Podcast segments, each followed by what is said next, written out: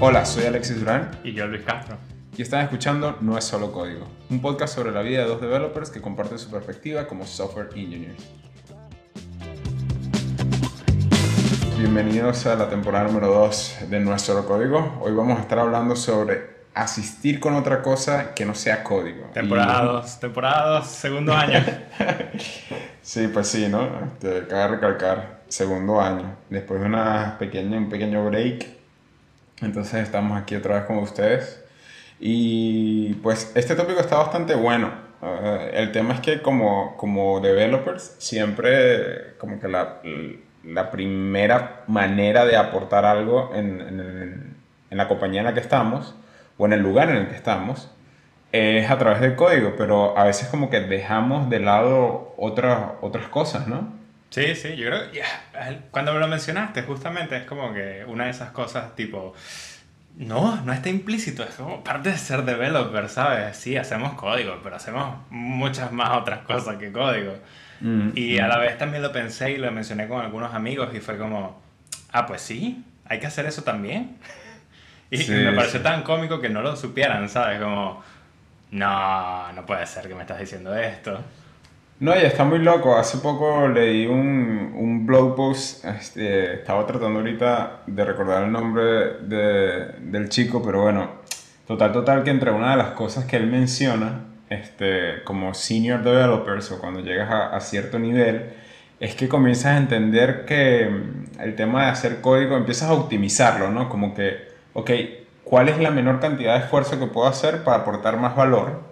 Y luego como que el día a día de tu trabajo comienza a ser mucho más que simplemente hacer código como tal. Entonces, on top de, de, de toda esta cuestión de que no, no es nada más con código que puedes aportar, lo más loco es pensar que entre más maduro es tu perfil, normalmente tiendes a, a aportar más con otras cosas que no es con código. Sí, sí. Y yo creo que si nos ponemos de una vez a hablar en concreto qué son este tipo de cosas, algo que nos afecta en nuestro día a día como tal, como developers, es los PR reviews o los pull requests, como de- Ujú. lo resumimos en PRs normalmente.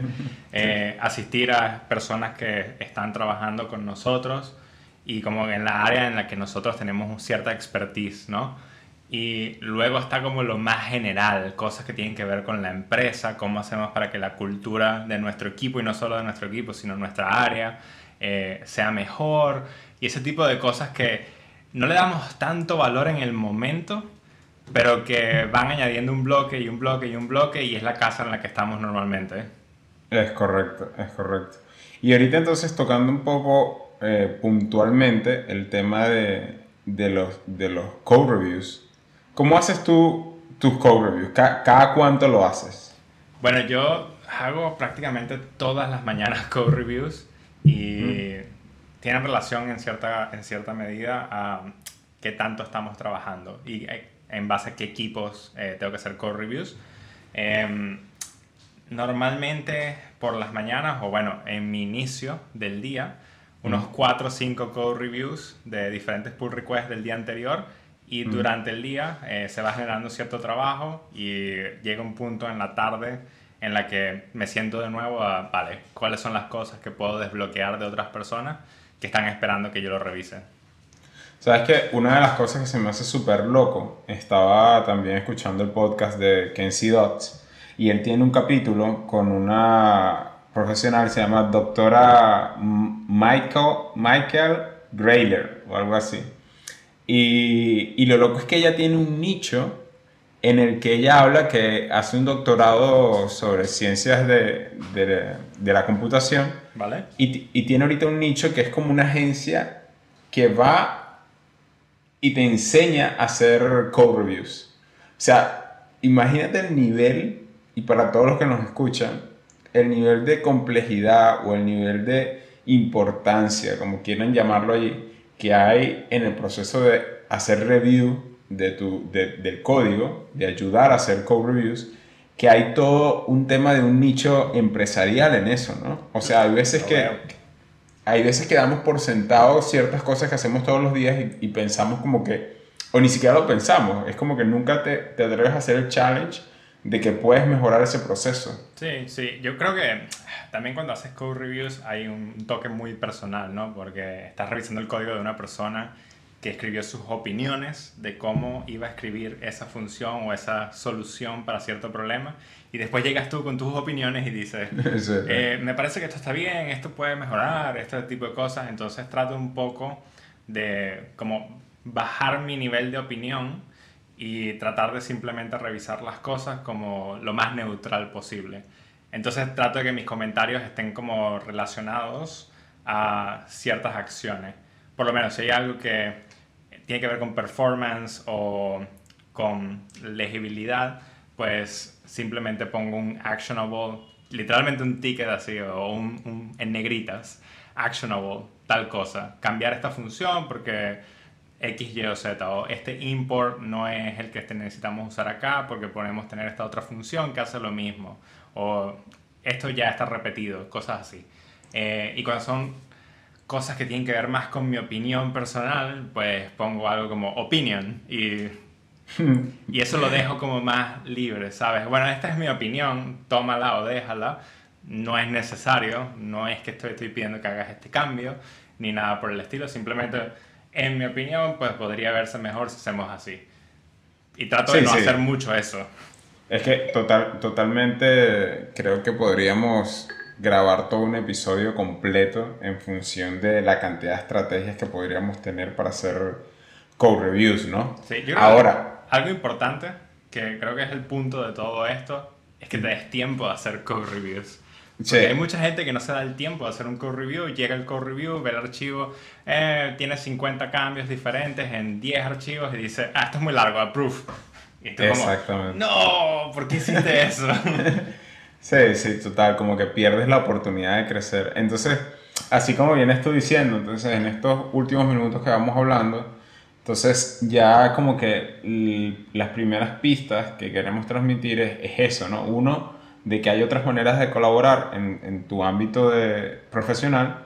Y dos, por ejemplo, una de esas maneras podría ser el code review y pues que te tomes el tiempo de hacerlo. Ahora, no es nada más code review, ¿no? Hay también otra cantidad de cosas que podríamos hacer como ingenieros para destacar y ser efectivos dentro de nuestro equipo.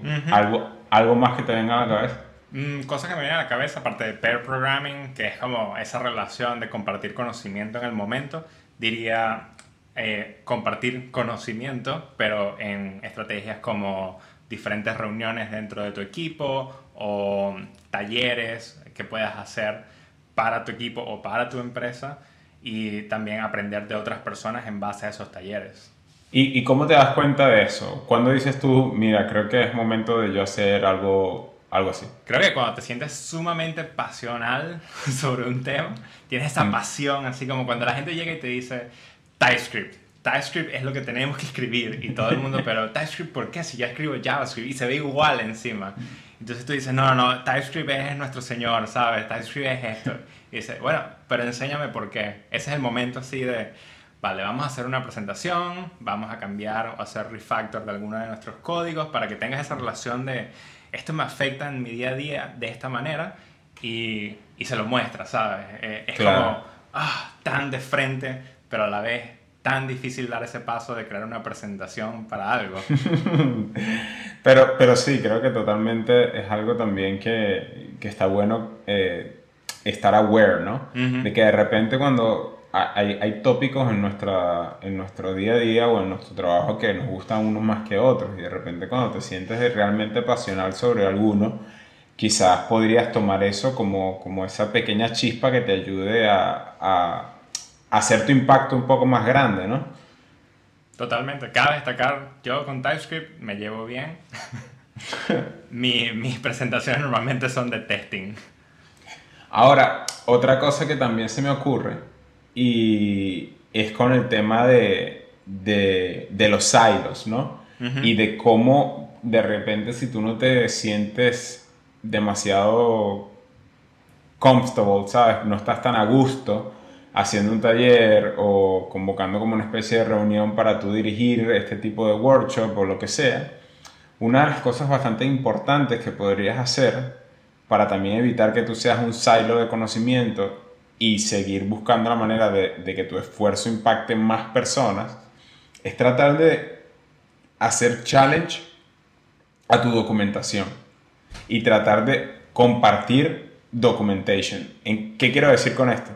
Por ejemplo, recuerdo hace poco, uno de los ejemplos que, me pasó, recién acaba de llegar un, un, nuevo, un nuevo colega a la empresa y él total que estaba haciendo como el setup de, que se necesita para todos los frontend. Pues. Entonces, él súper entusiasmado y tal, este, no quiere decir que yo sea viejo, pero él es bastante joven, un chico bastante joven. Eres viejo, Y, y total, total que él termina, tenía ciertas dudas, este, yo le paso ciertos links de algunas documentaciones y tal, le respondo otras nada más por Slack. Y al final, por una razón u otra, terminamos en el tema de, oye, este mismo struggle que tú acabas de tener y todas estas mismas cosas que acabas de resolver, ¿por qué no lo pones y lo updateas en el documento, sabes?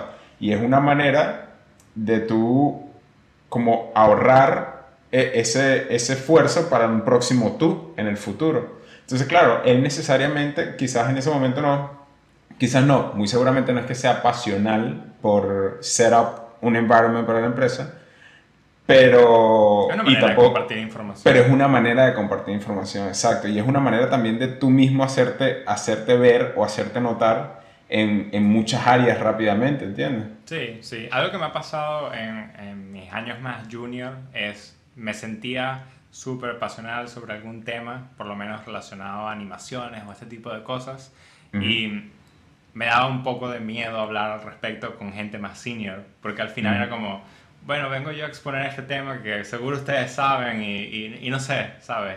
No importa Claro. qué tan outgoing seas, quizás eh, eh, tienes un poco de miedo a hacer ese tipo de cosas.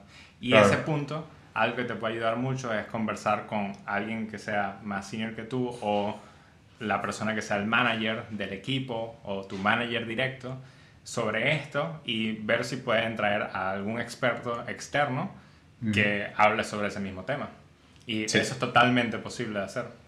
Sí, totalmente, totalmente. Eso también es- son estrategias entonces también de buscar eh, si, si hay cabida de repente para ese taller. Y si no, también es como te digo, el tema de, de las documentaciones es una manera para ti de, dar, de dar muchísimo impacto porque estás también mejorando. De hecho, hasta hace poco supe que realmente existían en empresas grandes eh, squads o teams dedicados a developer happiness. Sí. Ent- Entonces se me hace súper loco El porque Chief realmente Happiness Officer. se me hace súper loco porque con una buena documentación, con, con buenos tools, con de repente, así sea nada más colocando, mira, un, este plugin te va a servir muchísimo mientras que estés desarrollando este proyecto, estás incrementando ese developer experience de mucha gente que viene después de ti, ¿sabes? Entonces está súper, súper powerful. Ahora, todos esos temas tocan tu vida directa. Es, es demasiado relacionado a tu equipo, tu vida como developer, developer, developer. Y ahí citando un poco a Steve Ballmer, creo yo. Eh, pero, ¿sabes? Tu relación en la empresa no es solo contigo y los otros developers. Es Correcto. gente de tech support, gente que está relacionada al marketing, gente que está relacionada al product management, diseñadores, el management que está más arriba, la gente de data. Es como, ah, hay demasiado, hay demasiado. Sí. ¿Cómo haces para afectar la vida de esas personas? Mira, yo creo que, por ejemplo, una de las... De manera puedo- positiva. Sí, sí, sin destruirla. Ojo, de manera positiva siempre. Una de las cosas que puedo citar este, de la última experiencia que tuve con respecto a esto, de, de contribuir con otra cosa que no fuera con código y que no fuera directamente developer, developer, developer, es que uno de los proyectos que, que colaboro a nivel open source, estamos haciendo temas para ayudar a la gente con, con deudas que son injustas, en lo que se llaman deudas injustas dentro del, del ámbito en que trabajo. Y una de esas está el tema estudiantil. Total, total, que el producto que nosotros vendemos son como toolings para, para ayudarte a ti a ese struggle, ¿no? Eh, entonces, analizando, viendo, viendo el, el- foro que nosotros tenemos, la comunidad que nosotros tenemos, viendo los casos, viendo los users, que es algo que no, no hay un ticket que diga, Alexis, ponte a ver los casos y ponte a ver a los users que no, de la comunidad. Sa- ¿Sabes? No, no existe tal cosa pero es como un, un, un care genuino de que las cosas sirvan. te pones a explorar el producto, en este caso yo me pongo a explorar la comunidad y veo un caso puntual de una chica que estaba fuera de Estados Unidos pero que había estudiado en Estados Unidos. Total, total, long story short, lo que quiero decir es que yo explorando la comunidad y entendiendo cómo la gente utilizaba el producto que nosotros estábamos creando, llega un momento en que se hace una decisión de que queríamos eh, colocar como required field eh, tu número de teléfono en el sign up form. Uh, entiendo. Entonces en ese momento, como ya yo había hecho esta exploración con la comunidad y me había dado cuenta de este caso, digo, oye, pero es injusto. O sea, hay mucha gente que de repente va a Estados Unidos, estudia por XYZ, sale de Estados Unidos de repente porque no es de ahí, o XYZ, pero sigue teniendo esta deuda. Entonces no, estamos cerrándole las puertas a nuestra, organización, a, a nuestra organización y a las cosas que podemos hacer para mejorar su calidad de vida, ¿sabes? Entonces no deberíamos hacer esto. Entonces, fíjate cómo una iniciativa de entender el producto en el que estás trabajando puede de alguna manera luego darte suficientes perspectivas para impactar, en este caso, decisiones de diseño, decisiones de productos y decisiones de business en general, ¿sabes? Sí, me parece súper cool. Algo que hacemos en mi empresa es un poco lo que llaman dog fooding, que es tú mismo te das de alimentar sobre tu producto y lo usas como si fueses un usuario cualquiera y de ahí vas recibiendo diferentes feedback. Es como el feedback que tus usuarios no se atreven a darte porque creen que, bueno, debe ser que funciona así. Mientras que tú lo usas y dices, rayos, no debe funcionar así. Y por ejemplo, algo, algo que puedas citar que te haya pasado con este ejercicio está interesante. Sí, algo que nos pasó es la forma en la que hacemos como upload de los videos. Creíamos que funciona de una manera, pero después nos damos cuenta que utilizándolo, el producto, eh, la mayoría de las personas que recibe videos, pues recibe bastantes peticiones y entonces hace, puedes hacer upload de tus videos como que simultáneamente. Imagínate que recibes varias peticiones, decides no usar nuestra app porque quieres hacer, no sé, un filtro de Snapchat o alguna otra cosa loca y los vas grabando y los pones todos en tu media folder o gallery. Y después dices, bueno, voy a subir todos los videos de inmediato. Okay. Vale, y eso lo decimos como que nada, no mucha gente hace eso. Y nos encontramos como que todos haciendo eso mismo. claro. y entonces fue eh, visualmente, como presentamos los uploads, pues no lo presentamos bien, porque presentamos nada más un upload a la vez. Y mm. realmente hacemos diferentes uploads simultáneos. Entonces la gente veía como que su upload y, ah, bueno, se hizo el upload del video 1, pero subí 5. ¿Qué pasó ahí? Entonces es como no, no, no, en realidad sí subiste los 5, pero... Pero no te los mostré. Sí, no te mostré que subiste los 5. Y es algo que de repente no te podrías dar cuenta si simplemente te encierras en el contexto en el que estás desarrollando. Dijiste, bueno, está el ticket hecho, ya lo pensaron, voy a darle, lo hiciste. Que ninguno de nuestros usuarios nos pidió. Exacto. Y cuando ves las métricas del producto, dices, pues el usuario X subió 5 videos, los 5 videos tuvieron éxito, ¿sabes? No, no hay nada en tus métricas que te digan esto es una mala experiencia. Claro, exactamente. Pues sí, entonces eso, eso está súper, súper poderoso. O sea, ser uno de los primeros consumidores del producto que, que estés desarrollando. Y yo creo que algo más que agregar en eso es cuando llegan esos um, surveys de la compañía que te dicen, bueno, ¿cómo te sientes? ¿Qué puede hacer la compañía para ser mejor para ti? Eh, normalmente nosotros lo vemos como, ah, qué tedioso, otra vez tengo que rellenar uno de estos formularios de HR. Pero sí funcionan, en realidad sí funcionan. Si no ponemos un feedback eh, bueno o realmente cosas que pensamos que podríamos mejorar en la empresa. Constructivas. Constructivo, exacto. Pues cómo la empresa puede mejorar, ¿sabes? Ahora, sí, sí. Eh, es muy difícil decir, me voy a sentar 30 minutos a realmente rellenar el formulario que envían cada 3 meses o cada 6 meses. de paso. Exacto, porque no es que lo envíen todos los días. Eh, y, y, te pones a pensar, ¿y por qué siento que es tan difícil hacer esto? O sea, es simplemente poner un granito de arena, rellenar esos 30 minutos con este tipo de cosas y realmente influye no solo en tu vida, sino en la vida de las demás personas. Sí, creo, creo que totalmente esas, esas veces ese tipo de cosas suceden porque no entendemos o no vemos esa, ese resultado tangible, ¿no?